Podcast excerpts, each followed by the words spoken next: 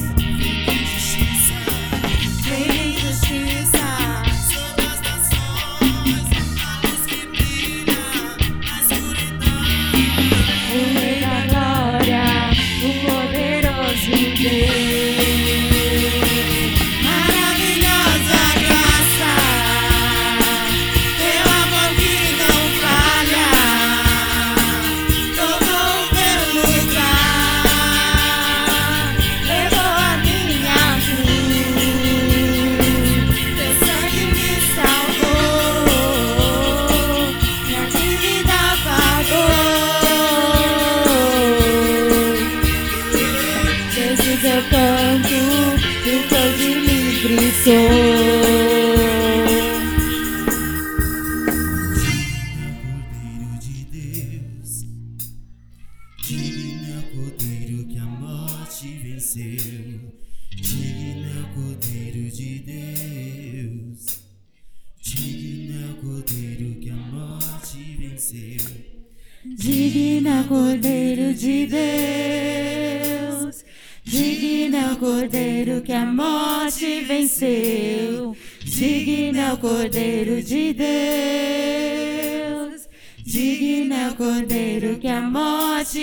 Querido, para dar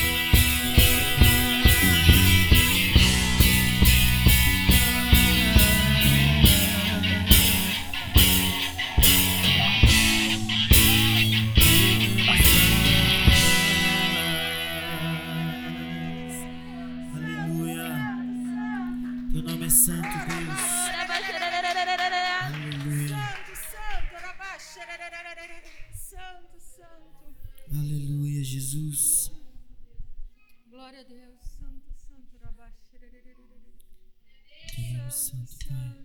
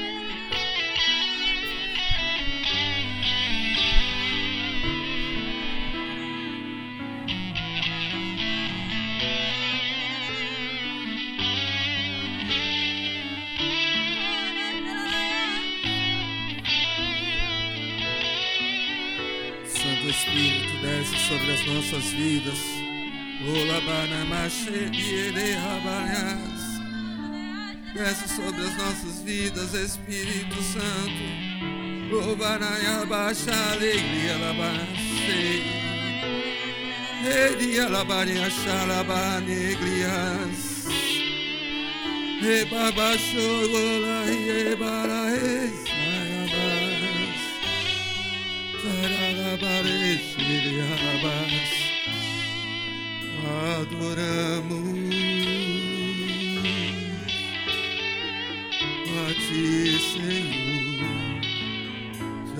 Te adoramos.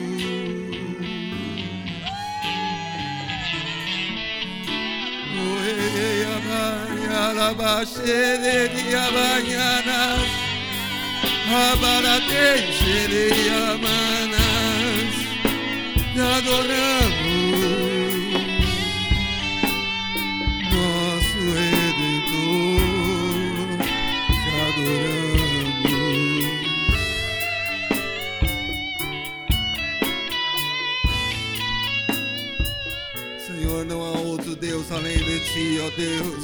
Todo-Poderoso.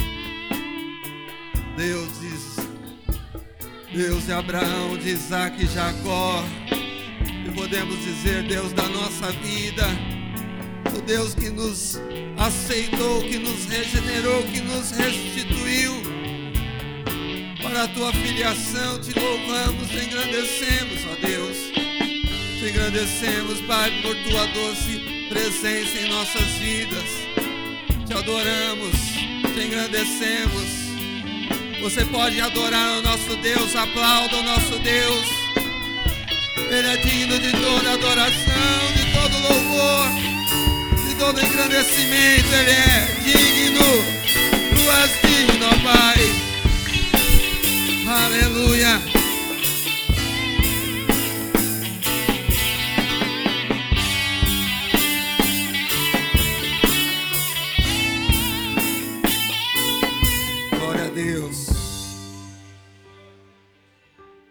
Deus, bom dia. Paz seja com todos. Pode se sentar. Grande é o nosso Deus. Bom dia a todos, bom dia a você que está aqui e a você que está lá. né? Meu óculos embaça, gente. Nossa, coisa incrível isso. Como que eu vou conseguir ler a Bíblia?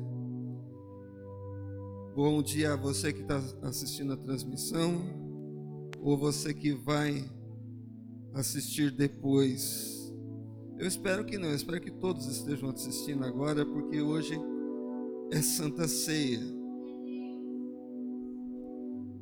Né? E seria bom sempre que todos pudessem entrar no mesmo horário, mas tudo bem, isso é outro caso. Você está aí na sua casa, Deus abençoe a sua vida e que a graça do Senhor Jesus esteja no seu lar, na sua família, no teu coração e a mesma coisa a vocês, amém? Chegaram na igreja, vocês viram alguma coisa diferente? O que vocês acham? Ficou melhor assim ou não? Ficou bom? Se o Edmilson falou que ficou bom, eu estou tranquilo. Porque esse daí, para discordar de mim, às vezes, é uma coisa de doido. Ficou bom, Edmilson? Graças a Deus. Sabe, queridos, quando chegar o, tempo apropriado, a gente vai rasgar essas fitas rebradas com tanto gosto, mas com tanto louvor, com tanta adoração. Vai ser demais. Mas por enquanto a gente está aqui né, com algumas cadeiras impedidas para a gente respeitar aqui a lotação. E sempre que aqui embaixo estiver lotado, a gente pode usar também a galeria. Amém? Então, é, espero que isso, inclusive, seja um incentivo para aqueles que ainda não participaram de nenhum culto presencial, porque nós já estamos abertos. Glória a Deus. Abra sua Bíblia em 2 Timóteo, capítulo 1.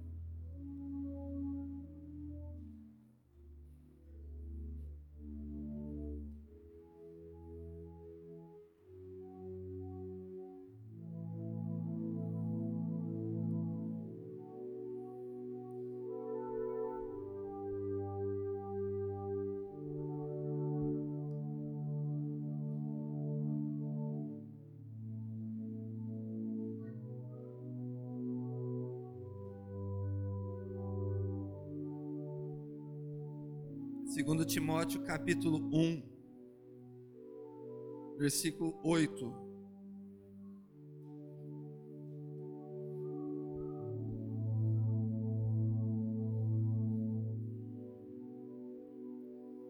Estamos.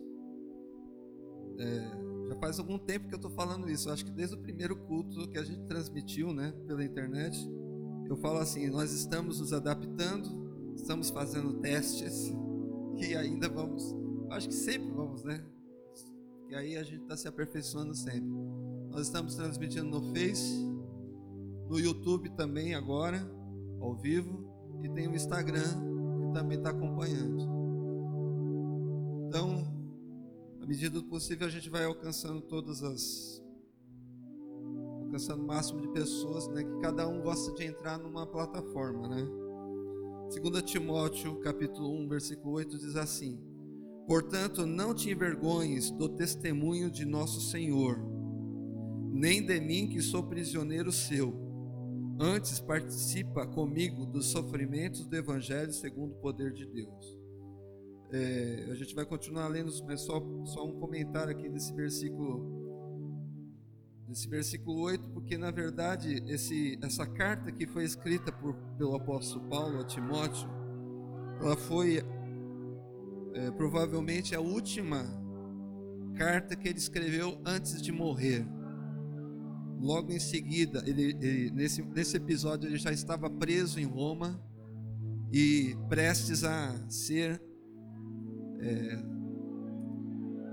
ser executado em Roma.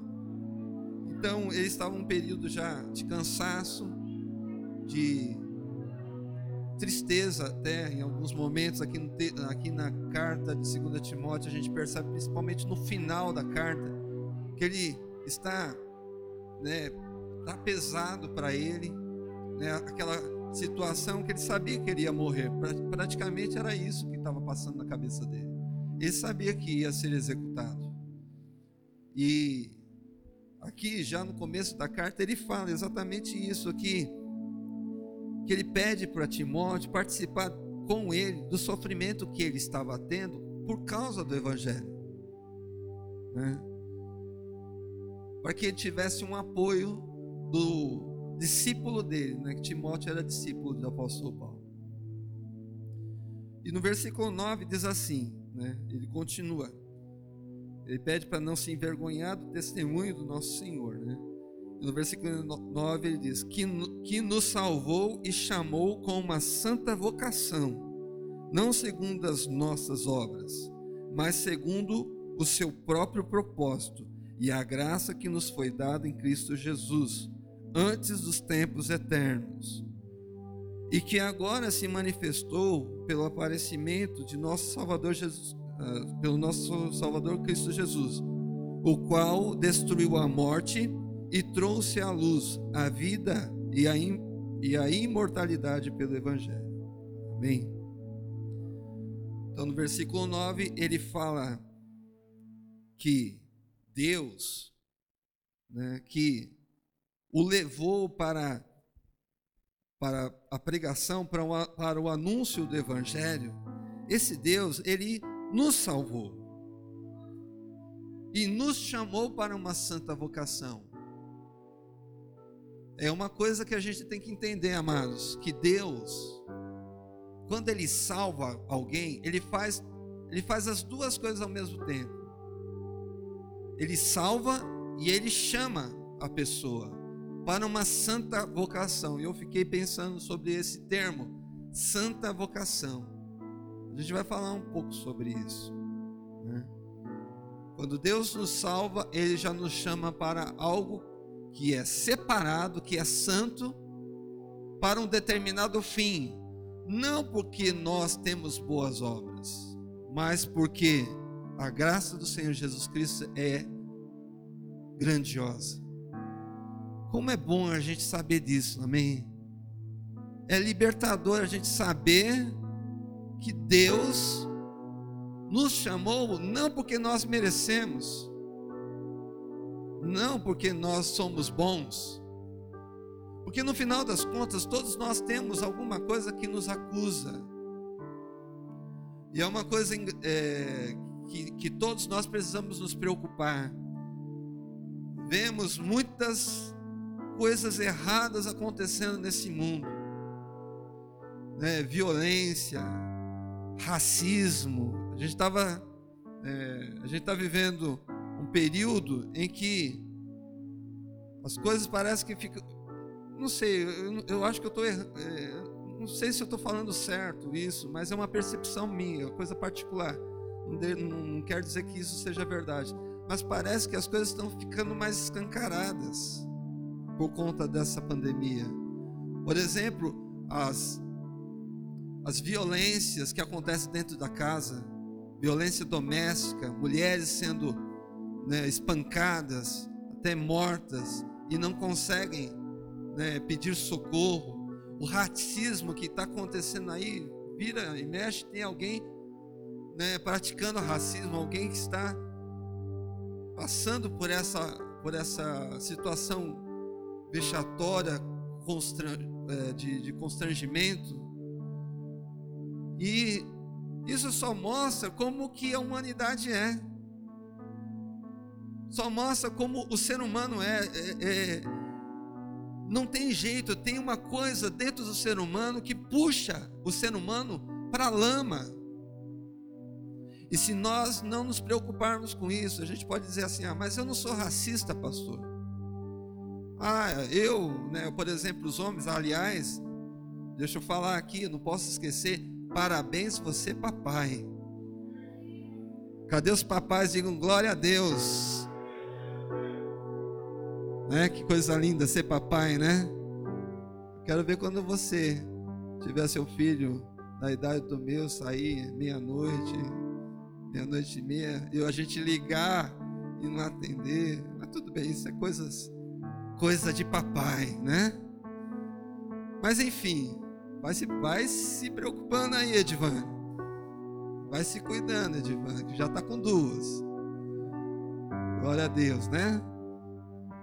Você que é papai, né, chefe do lar, que é da igreja, você pode dizer assim, mas pastor, eu amo minha esposa, eu não bato nela, não brigo com ela, etc, etc. Eu sei de tudo isso, mas aqui no meu papel não é acusar ninguém ou apontar o dedo para ninguém. Mas se nós não nos aproximarmos de Deus, se nós não trilharmos esse caminho em direção, Senhor, essa semente do pecado vai sempre nos puxar para o lado negativo. Você está me entendendo?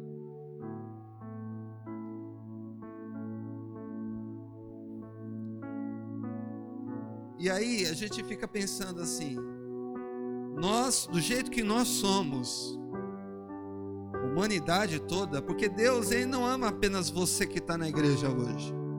Deus não ama só você que está assistindo o culto.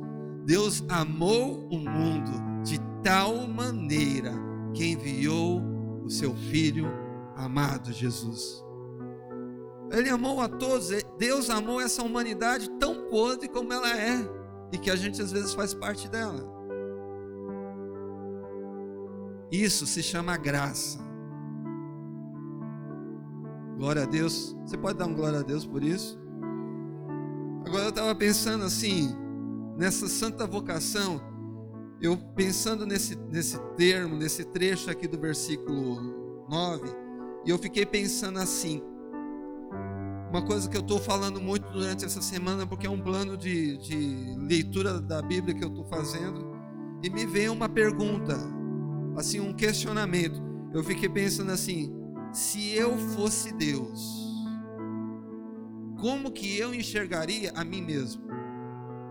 Se você fosse Deus, como que você se veria no lugar de Deus? Presta atenção. Presta atenção na palavra. As pessoas às vezes ficam dispersas, mas a palavra, ela tem o poder de te libertar Algumas pessoas, se, se elas tivessem essa hipótese de se colocar na posição de Deus e nos e ver a si próprio, ela poderia ver o quê? Uma pessoa miserável, uma pessoa perdida, uma pessoa insignificante, uma pessoa desprezível. Não é mesmo? Por quê? Justamente por todas essas mazelas de pecado, de injustiça que o homem comete. E talvez você, não, como eu falei, não seja, é, não se enquadre a esses, esse padrão de caráter que muitas vezes nós vemos no, no mundo aí afora, mas sempre tem uma coisa que acaba te pegando. E, e quando nós pecamos, a tendência do ser humano é o quê?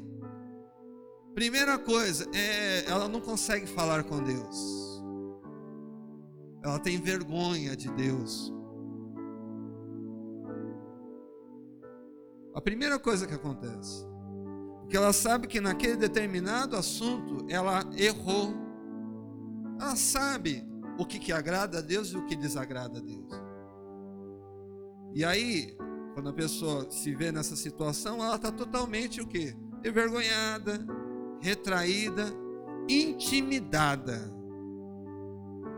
intimidada pelo pecado que ela cometeu, porque ela se sente menosprezada por essa situação, ela se sente desprezível. Eu só quero ler uma coisa que está nesse mesmo capítulo, 1 de Timóteo, um pouquinho antes, que diz assim no versículo 6: Por esta razão te lembro que despertes o dom de Deus que há em ti pela imposição das minhas mãos Versículo 7: Porque Deus não nos deu espírito de covardia, ou seja, espírito de timidez, ou espírito de intimidação, mas espírito de poder, de amor e de equilíbrio.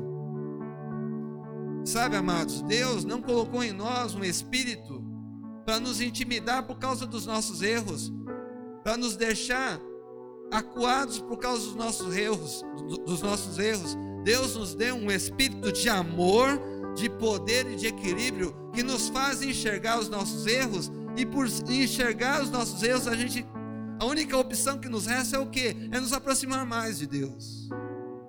Você está me entendendo? Amém?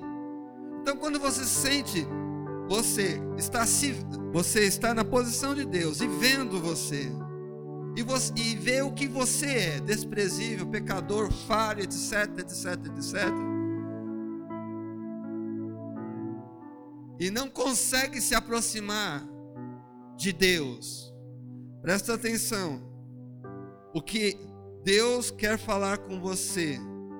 No Salmo 8, por exemplo, precisa abrir não, só. No Salmo 8 diz assim, olha: no versículo 3: Quando contemplo os teus céus, obra dos teus dedos, a lua e as estrelas que estabeleceste, que é o homem para que te lembres dele, e o filho do homem para que o visites? Contudo, pouco abaixo de Deus o fizeste, de glória e de honra o coroaste. Desse-lhe domínio sobre as obras das tuas mãos, tudo puseste debaixo dos seus pés. Sabe quem é esse? É você. Ah, vocês estão muito desanimados. São vocês. Esse que está falando aqui no Salmo 8, porque o salmista diz: quem que é o homem? Com todas as falhas que este homem tem, para que o Senhor colocasse na vida deste homem um poder, uma autoridade. Que aqui diz o versículo, né, no, no versículo 5, pouco abaixo de Deus o fizeste. Ou seja, você é obra-prima da criação de Deus. Abaixo de Deus, sabe quem está? É você. Ele te ama tanto que fez com que o filho dele, presta atenção, igreja.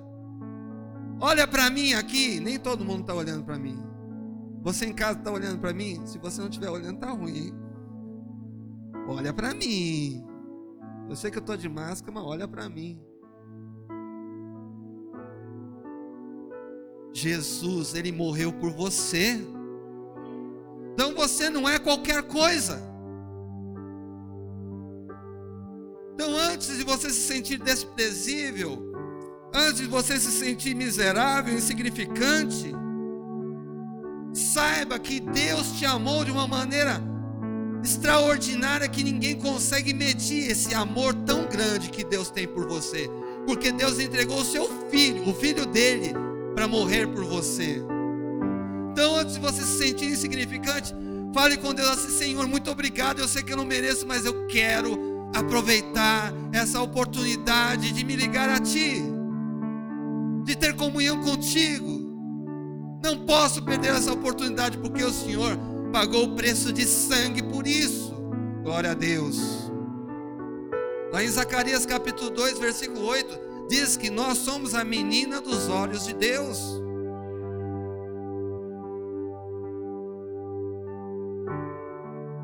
Sabe o que faz a gente se sentir assim, com vergonha, com um sentimento de, sabe, é, teve uma, uma dessas lives dos jovens adolescentes que foi falado sobre isso, autocondenação, ou esqueci até o tema, né? Quem inclusive estava na live era o Lincoln e o, o Elker.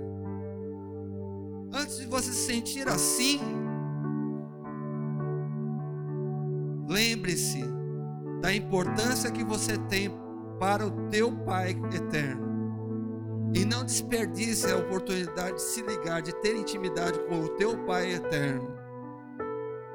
Agora, tem uma outra opção aqui, para prosseguir aqui a, a linha de pensamento, é que você poderia se sentir injustiçado. Você poderia se sentir perseguido. Você poderia se sentir derrotado por todas as coisas que estão à sua volta, que você não consegue vencer.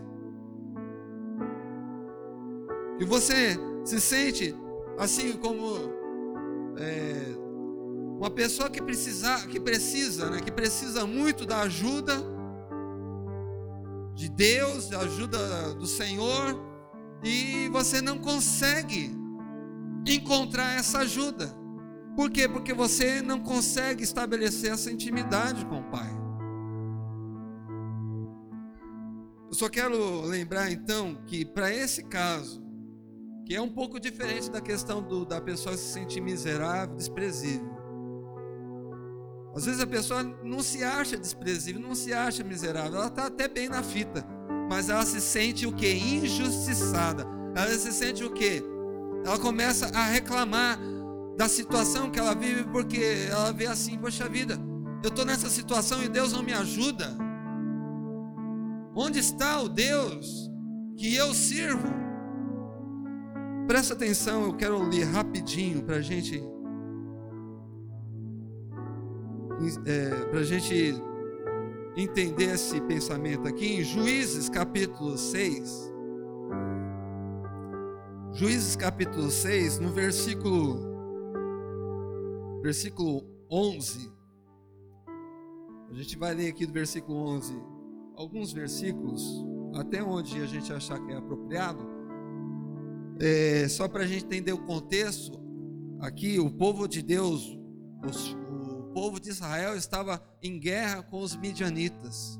E os midianitas, por causa dessa guerra, a estratégia que eles usaram era o que? Era destruir as plantações do povo de Israel.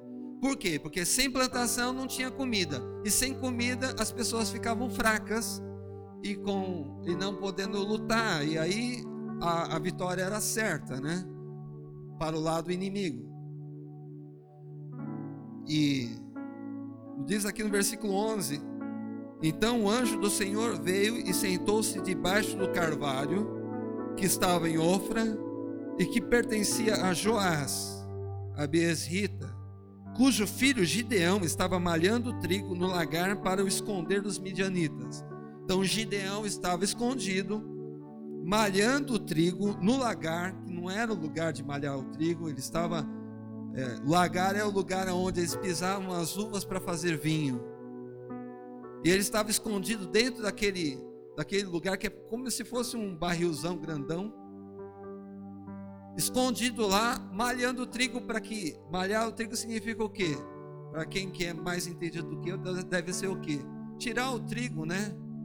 separar o trigo do, da palha, enfim, não sei direito o que deve ser isso, né? Para que aquele trigo pudesse ser usado para fazer pão, para fazer alimento. Ele estava escondido. No versículo seguinte diz assim: apareceu então o anjo do Senhor, ele disse: O anjo apareceu para Gideão. O Senhor é contigo, ó homem valoroso. Gideão lhe respondeu: Ah, Senhor meu, se o Senhor é conosco, porque tudo nos sobreveio. E onde estão todas as suas maravilhas que nossos pais nos contaram, dizendo: Não nos fez o Senhor subir do Egito? Agora, porém, o Senhor nos desamparou e nos entregou na mão de Midian. Ou seja, a fala de uma pessoa que estava se sentindo injustiçada. Gideão estava falando com Deus, dizendo: O Senhor, né, falando com anjos, dizendo: Você está dizendo que o Senhor é conosco, mas cadê o Senhor? Porque nós estamos aqui sofrendo.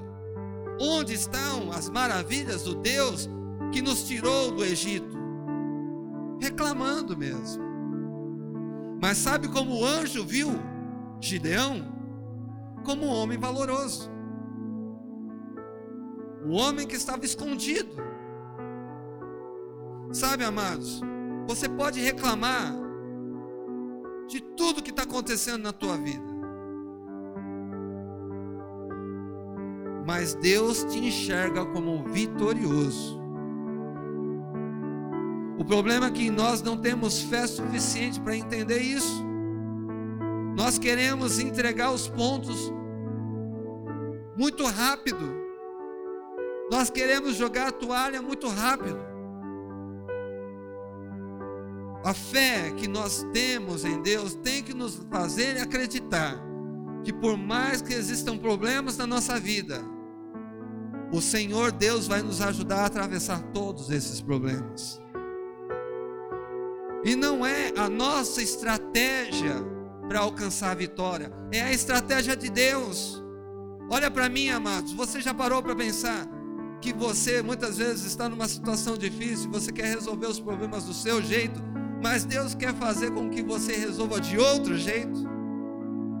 E sabe qual que é o primeiro jeito de você atravessar os problemas da sua vida? O primeiro jeito é você entender que você tem uma santa vocação.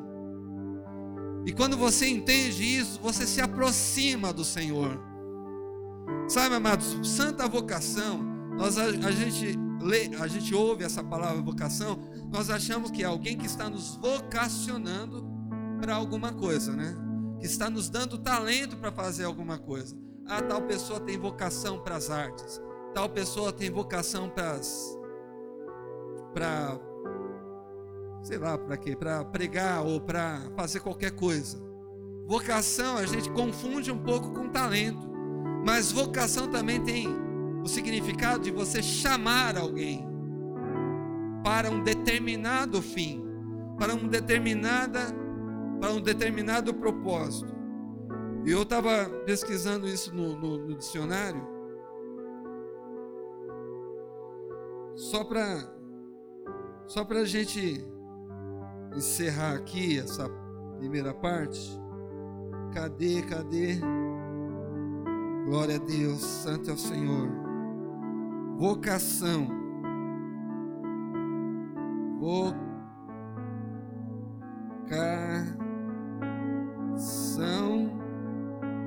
É bom a gente entender às vezes o significado das coisas. Vocação.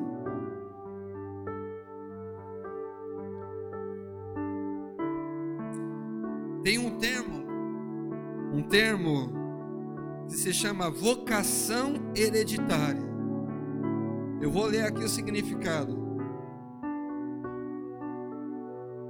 Vocação hereditária é como se denomina no direito das sucessões a ordem de preferência entre os herdeiros. A quem a lei atribui direito de suceder, chamados de herdeiros legítimos. Sabe o que significa isso? Que nós fomos chamados por Deus para sermos herdeiros legítimos dele.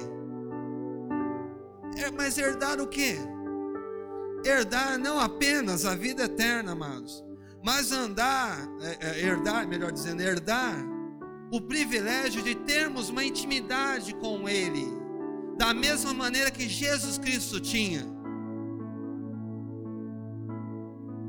Você está me entendendo?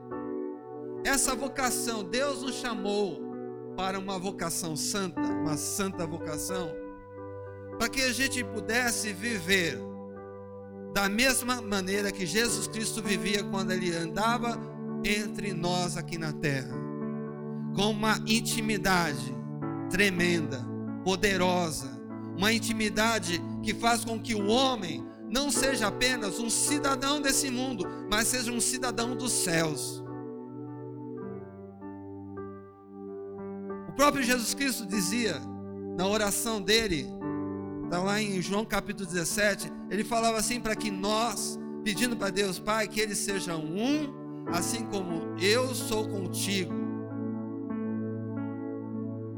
E, e na oração também ele acrescenta que nós possamos ser um com Ele. Essa intimidade é a nossa vocação. Nós somos chamados para assumir esse papel. E aí as demais coisas são consequência, porque aí a gente pode fazer o que for. Não só na igreja, mas fora da igreja, dentro da nossa casa, no trabalho, enfim, tudo vai ser consequência de uma intimidade com o Pai. Ah, sim, ah pastor, mas e os problemas que eu estou vivendo? Pois bem, essa que é a questão. Muitas vezes nós ficamos tão focados nos problemas que esquecemos que Deus está acima dos problemas. Queremos focar o nosso olhar para o problema, mas não vemos as possibilidades que Deus está colocando ao nosso favor para resolver aquilo.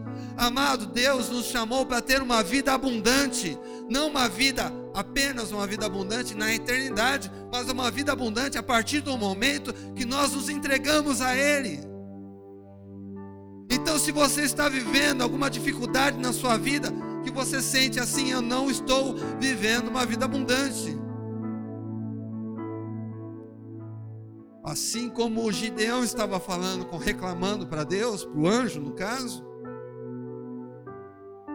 Comece a se olhar como Deus te olha.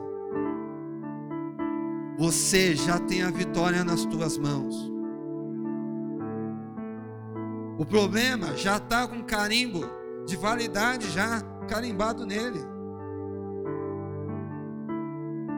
Dentro da tua casa, na sua família, no seu trabalho, enfim, com qualquer lugar, em qualquer situação em que você esteja vivendo, tal situação, não se esqueça, você tem uma santa vocação de se aproximar a Deus e viver uma intimidade com Ele, um relacionamento com Ele.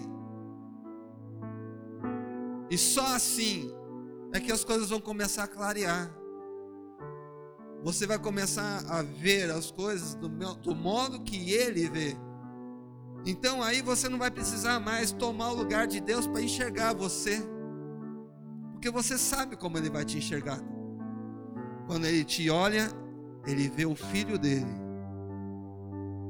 Eu vou repetir: quando ele te olha, ele vê o filho dele.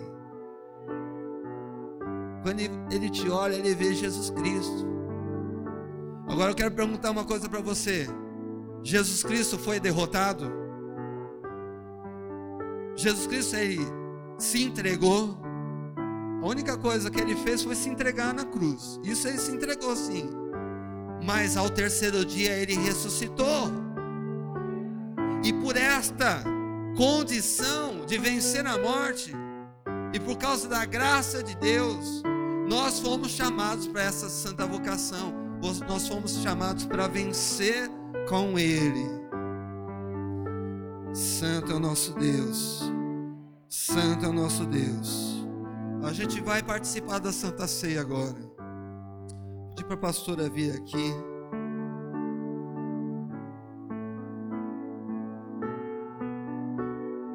Quando você chegou aqui à igreja, você recebeu um saquinho com o cálice o suco de uva e o pedaço de pão, amém? Amados, nós estamos fazendo dessa maneira para que, primeiro lugar, para que exista, é, para que tenha o menos de manipulação possível com os ingredientes da Santa Ceia por conta de higiene e também para agilizar um pouco. Esse, alguém não recebeu? Todos receberam, amém? Continua aqui, foco, foco na palavra aqui. Eu só dei uma parada aqui para você entender que tem um pedacinho aí que parece uma bolachinha, é o pão, tá? Que é o pão sem fermento. Nós vamos participar dessa Santa Ceia pensando exatamente nisso, amados. Eu não sei qual que é o problema que você está enfrentando. Você deve estar tá enfrentando um problema na tua família. Você tá, deve estar tá enfrentando é, problema com seu cônjuge, com seus filhos. Você deve estar enfrentando problema no, no teu serviço, lá no teu emprego. Ou você está desempregado e justamente por isso já é um problema. Você, talvez em algumas situações, você não consegue vencer um vício, um pecado que você que, que te aprisiona e você não consegue se desvencilhar desse pecado. Eu quero que você entenda que nessa Santa Ceia, o momento maior que Jesus, ele se prontificou a ter comunhão com os discípulos antes de morrer na cruz. Esta mesma comunhão que Jesus Cristo teve com os discípulos, Ele está tendo com você agora.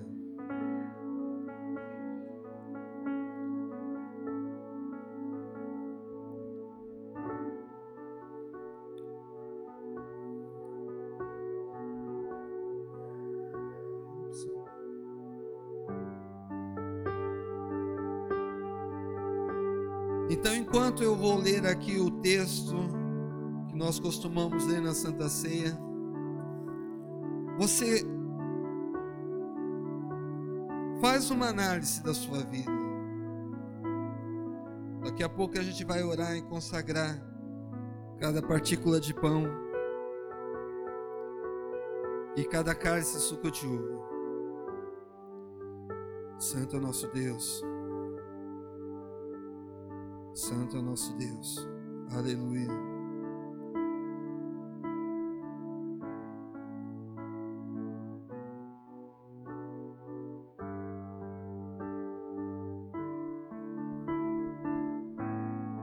Primeira Coríntios 11, 23, pois recebi do Senhor o que também entreguei a vocês, que o Senhor Jesus na noite que foi traído tomou o pão, e tendo dado graças partiu e disse, isso é meu corpo que é dado em favor de vocês. Façam isso em memória de mim.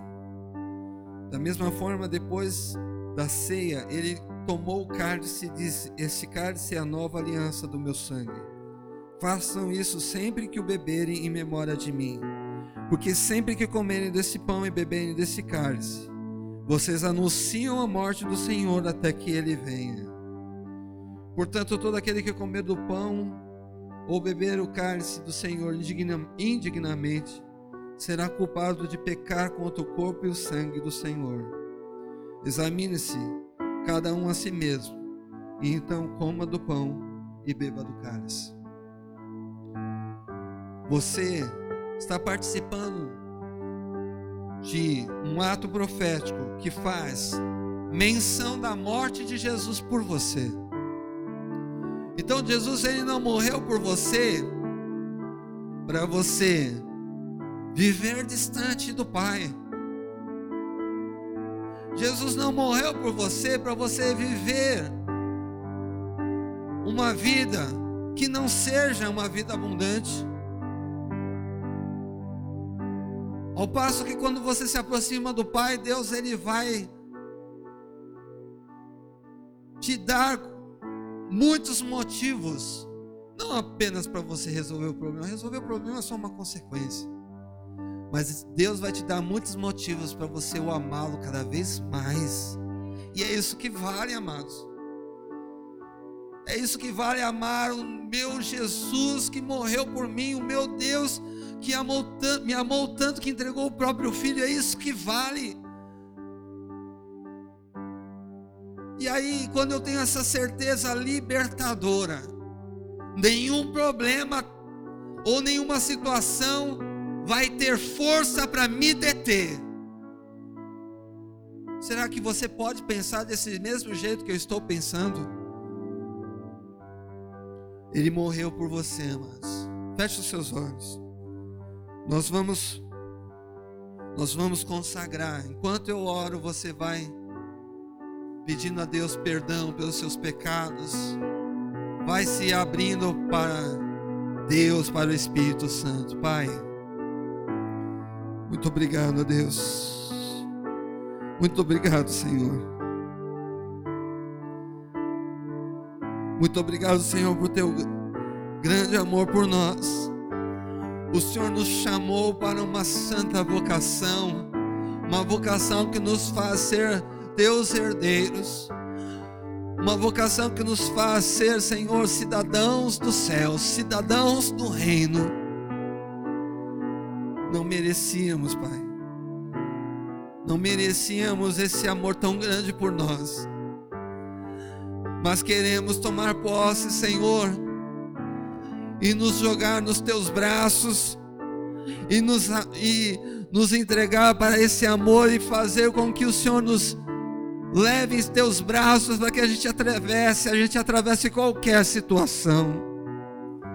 E esta ceia, Pai, ela tem o poder de nos ligar ainda mais em Ti essa ceia, Senhor, esse pedaço de pão e esse cálice, Senhor, tem o poder espiritual de fazer com que essa aliança fique cada vez mais forte, mais poderosa. Perdoa os nossos erros, Senhor. Senhor Jesus, nos limpa com teu sangue puro e imaculado. Nos ajuda, Senhor, na nossa nossa vida que ainda temos que lidar com ela, nos ajuda, Espírito Santo. Nos ajuda, Senhor, a entender o teu propósito, Senhor. E a viver, Senhor, agradecido por teu propósito, Senhor. Em nome de Jesus, eu quero consagrar cada pedacinho de pão que a, que a igreja, Senhor, segura em Suas mãos, que as pessoas que, são, que estão em Suas casas também estão segurando, que esse pão represente, Senhor, o Teu corpo que foi partido por causa dos nossos pecados naquela cruz, que de maneira voluntária e liberal se entregou para ser sacrifício no nosso lugar. Consagramos, Senhor, cada partícula de pão para que seja a partir desse momento o teu corpo, Senhor Jesus. E da mesma maneira, Senhor, queremos consagrar o cálice do suco de uva, Senhor, que a igreja também segura em suas mãos, que as pessoas que estão em suas casas também estão segurando. Pai, o teu sangue imaculado que foi derramado por causa dos nossos pecados que tem poder para quebrar cadeias espirituais, que tem poder para quebrar maldições, que tem poder para quebrar todas as obras do inimigo. É o teu sangue, Senhor, que foi derramado por causa de nós, nos nossos pecados. O seu sangue, Senhor, que nos dá vitória contra a morte e contra o pecado que nos dá vitória sobre a morte e sobre o pecado. Consagramos cada cálice, Senhor, para ser a partir desse momento o teu sangue, Senhor Jesus. Em nome de Jesus, nós pedimos, Pai, que esta ceia nos traga força espiritual, força emocional e também, por que não dizer, força física para continuar vivendo uma vida abundante do teu lado, Senhor. Nós oramos em nome de Jesus. Podem comer e beber todos, em nome de Jesus.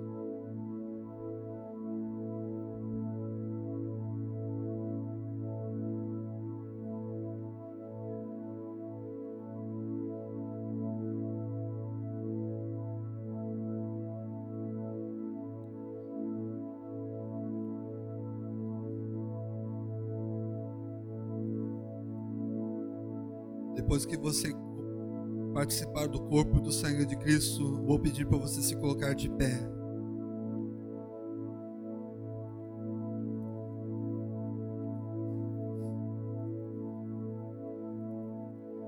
Te adoramos, Senhor.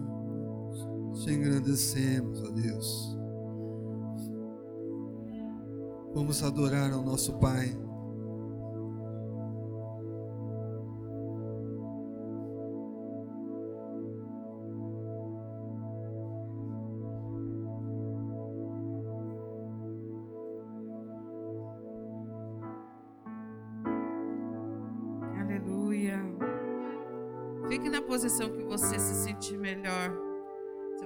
Quiser se ajoelhar, se você não puder se levantar, se você puder ficar de pé, se você puder levantar suas mãos, comece a adorar o Senhor. Comece a glorificá-lo pelo sacrifício que ele fez por nós. Sendo nós ainda pecadores, nós não tínhamos nem nascido, Quantas coisas não tinham acontecido, mas ele sabia que esse dia chegaria. Adore a Deus pela sua saúde, adore a Deus porque você pode estar aqui hoje. Adore a Deus, levante suas mãos, fale alto, clame, adore, glorifique ao Senhor nessa manhã. Oh, Deus maravilhoso. Não espera por mim não, não espera eu começar não. Você tem muito mais motivo para adorar, para agradecer a Deus do que para pedir. Você tem muito mais motivos para dizer o quanto Deus é importante na sua vida do que pedir coisas passageiras. Senhor, nós te adoramos nessa manhã porque podemos estar, ó Pai, aqui na tua casa, participando do corpo e do sangue do Senhor Jesus, que foi derramado por nós, sendo nós ainda pecadores, sendo nós, ó Deus, aqueles que adorávamos, que amávamos o mundo e as coisas que no mundo havia, mas o Senhor foi maravilhoso conosco. O Senhor nos tirou das trevas para a luz. O Senhor nos tirou da escuridão e nos trouxe, ó Deus querido, até a sua casa, ouvir a tua voz. O Senhor tem transformado nossas vidas, o Senhor tem modificado nossos pensamentos. O Senhor tem cuidado da nossa família. Senhor, o que dizer? Só temos gratidão nessa manhã pelo Senhor. Gratidão, ó Deus, por podermos estar aqui. Gratidão, ó Deus, porque eu posso dizer que ninguém aqui de nossa igreja morreu por causa dessa doença. Gratidão, ó Pai, porque mesmo quando passamos pelas lutas, pelas dificuldades, o Senhor tem sustentado o teu povo. O Senhor tem segurado nossas mãos e tem nos ajudado a atravessar as lutas, as dificuldades. O Senhor tem nos consolado, o Senhor tem preparado as coisas que precisamos, mesmo coisas que passam. O Senhor tem nos ajudado, o Senhor tem nos sustentado, o Senhor tem permitido que nós passemos por dificuldades para adorarmos, para darmos valor a outras coisas. O Senhor, nós te adoramos, ó Pai. Pela tua presença, pelo teu grande amor. Te adoramos porque o Senhor tem nos enchido do teu Espírito Santo. Te adoramos porque o Senhor tem falado aos nossos corações. Porque o Senhor tem guardado as nossas famílias. Porque o Senhor tem entrado com provisão de tudo aquilo que precisamos. Nós te adoramos, ó Deus, porque sabemos muita, muitas vezes. Porque o teu Espírito Santo fala conosco. Sabemos quando não estamos te agradando. E sabemos quando não estamos andando no teu caminho. Quando não estamos cumprindo com o teu santo chamado. O Senhor é aquele que nos lembra que devemos orar, que devemos ler a tua palavra, estudar, buscar ao Senhor. O Senhor é aquele que tem o seu cajado na mão, tem nos consolado, nos abençoado, ensinado, nos chamado a atenção. Senhor, nós te agradecemos porque o Senhor tem nos guardado. Nós te agradecemos, Deus maravilhoso. Nós te agradecemos, Deus maravilhoso. Obrigada, Deus, por essa manhã tão linda. Que podemos em comunhão, Senhor, estarmos juntos aqui. Oh, Deus maravilhoso. Derrama o teu Espírito sobre nós. Derrama a tua graça, ó Pai. Possamos sair daqui muito melhores do que entramos. Que nós possamos sair daqui transbordando do teu Espírito Santo. Que nós possamos sair daqui, Senhor, transmitindo alegria. Felizes, ó Deus. Oh, Pai maravilhoso. Agradeço a Ti, Senhor, pelas ofertas que foram entregues na Tua casa, pelos dízimos, ó Deus, porque o Senhor tem entrado com provisão em todas as coisas aqui na Tua casa também. Senhor, que cada um desses que tem sido fiéis e tem te obedecido, trazendo dízimo, ó Deus, trazendo as ofertas, que o Senhor esteja, Pai maravilhoso, em nome de Jesus. Que o Senhor esteja sustentando-os também, ó Deus. Que as pessoas, ó Deus, parem de olhar para as suas dificuldades. E lembre-se sempre que Jesus Cristo é o mesmo ontem, hoje e será para sempre. Que o seu amor por nós não muda. Te agradecemos, ó Deus, porque temos o restante de dia livre. Te agradecemos pelos pais, ó Deus. Te agradecemos pelos pais, os pais que estão aqui. Te agradecemos, ó Deus, por aqueles pais que já se foram, porque ao seu tempo o Senhor sabe de todas as coisas. Te agradecemos pelos pais que estão vivos, são presentes, mas estão longe. Pai maravilhoso, eu te agradeço por mães que têm sido redobrado para fazer o papel de pai, para cuidar, para que seus filhos não sintam falta, para que elas possam suprir a necessidade.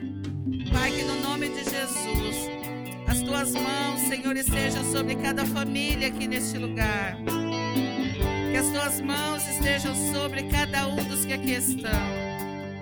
Que nós possamos, Senhor, estarmos juntos, ouvindo a tua palavra, acompanhando os cultos online na terça, na sexta-feira.